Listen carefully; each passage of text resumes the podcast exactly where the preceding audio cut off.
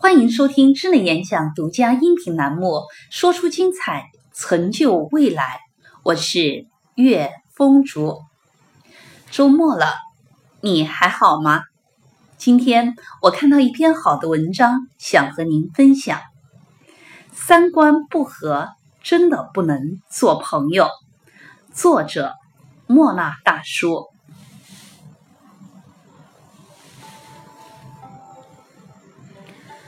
我把我的快乐分享给你，是希望你也有，而你却觉得我在装逼。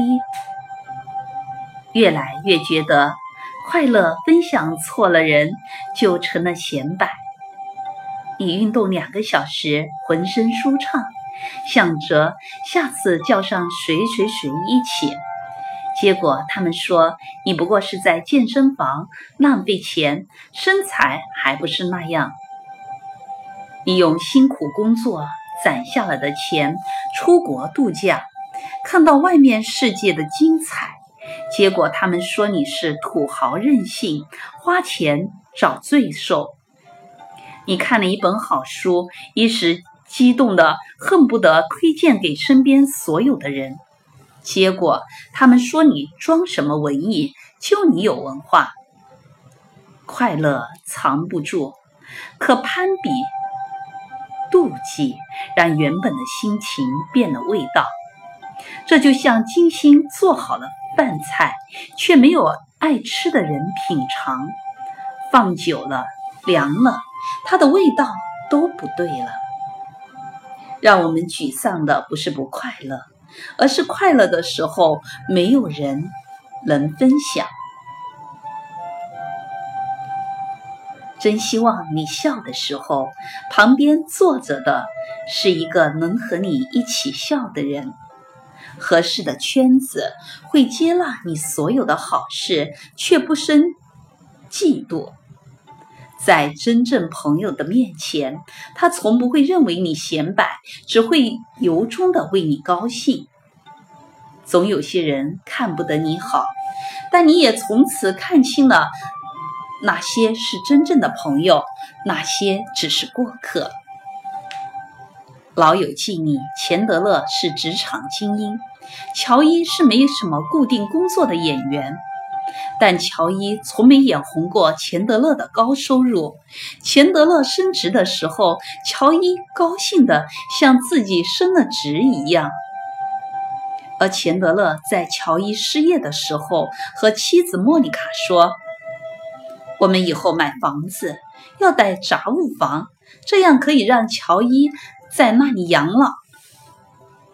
就是那样的，不必把太多的人请进生命里。若他们走进不了你内心，就只会把你生活搅扰的拥挤不堪。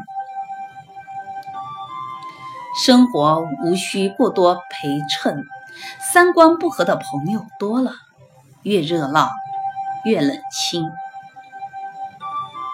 当然，志同道合指的并不是完全一样，而是我能欣赏你的与众不同。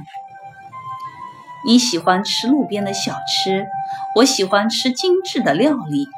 但我理解路边有路边的特色和美味，也愿意陪你一起开发隐藏的各种路边小店。这并不是三观不合，但你硬说我吃料理是装逼，非说路边的小吃才是平民的合理选择，这才是三观不合。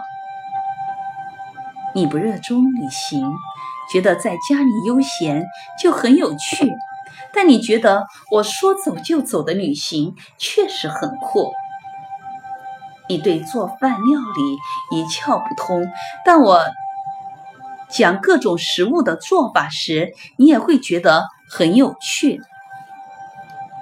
你喜欢清闲的工作，却愿意支持我四海奔波的人生，这才是求同存异。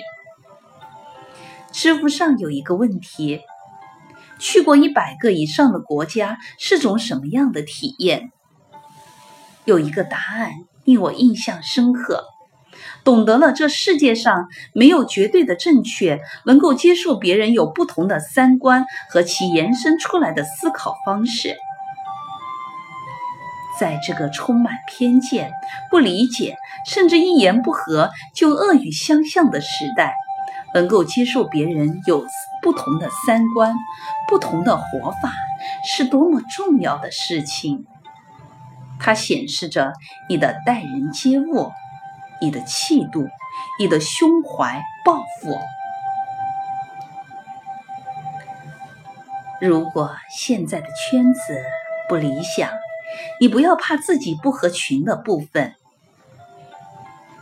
前两天，我和来餐厅探店的一个编辑聊天，他说，有一次他采访到一个很欣赏的店主，深夜才写完新稿件，心情还是很开心激动，迫不及待的跟一个朋友打电话，对方听了几句，却回应道。